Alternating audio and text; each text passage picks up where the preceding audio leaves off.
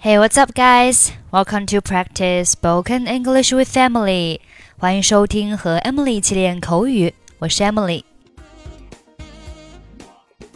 今天的主题是关于外在美。我们首先学习一些相关的单词。第一个，beautician，美容师，就是会给你做指甲、修眉毛、化妆的人，叫做 beautician，beautician，massage。massage。按摩；manicure，修剪指甲、指甲护理；pedicure，足部保养、足部护理；invigorated，有活力的。Okay, now let's listen to the dialogue. 早上好，我叫 Teresa，我有早上十点的预约。Good morning, my name is Teresa, I have a 10 a.m. booking. Hi, Teresa，我叫 Mannie，我是今天为您服务的主要美容师。您之前来过我们沙龙吗？Hi, Teresa, I'm Mannie. I'll be your head beautician today. Have you ever been to our salon before? 来过。我通常只是来做个手部护理，不过今天是我的生日，所以我丈夫会帮我付全身疗程的费用。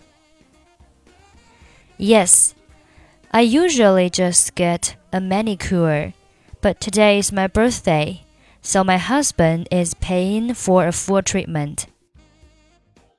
真幸运，祝您生日快乐！ 那您挑个位子坐下来，我帮你按摩头部和肩膀，您放松就好。Lucky you, and happy birthday.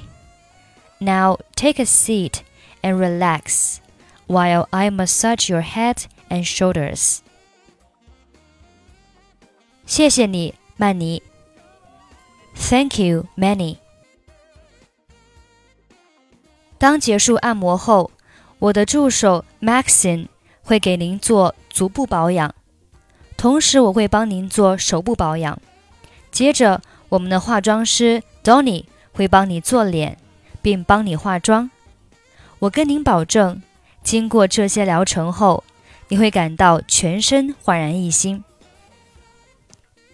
When I finish, my assistant Maxine will give you a pedicure while I give you a manicure. Then our makeup artist, Donnie, will give you a facial and apply your makeup. I promise that by the time we're through, you will feel totally invigorated. 光是想想就让我感觉很放松了。Just thinking about it is relaxing me. 你确定不是因为我按摩的原因吗？Are you sure it's not my massage？的确也有。Yes, that too.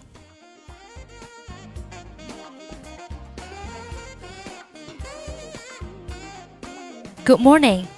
My name is Teresa. I have a 10 a.m. booking. Hi, Teresa. I'm Mannie. I'll be your head beautician today. Have you ever been to our salon before? Yes, I usually just get a manicure, but today is my birthday, so my husband is paying for a full treatment. Lucky you, and happy birthday. Now take a seat and relax while I massage your head and shoulders. Thanks, Mannie. When I finish, my assistant Maxine will give you a pedicure while I give you a manicure. Then our makeup artist, Donnie, will give you a facial and apply your makeup. I promise that by the time we're through, you'll feel totally invigorated.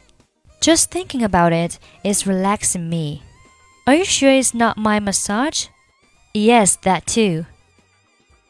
Okay, that's pretty much for today. 关注微信公众号或者抖音，搜索英语主播 Emily，可以获取本期节目的跟读版本以及单词发音视频。I'm Emily. I'll see you next time. 拜拜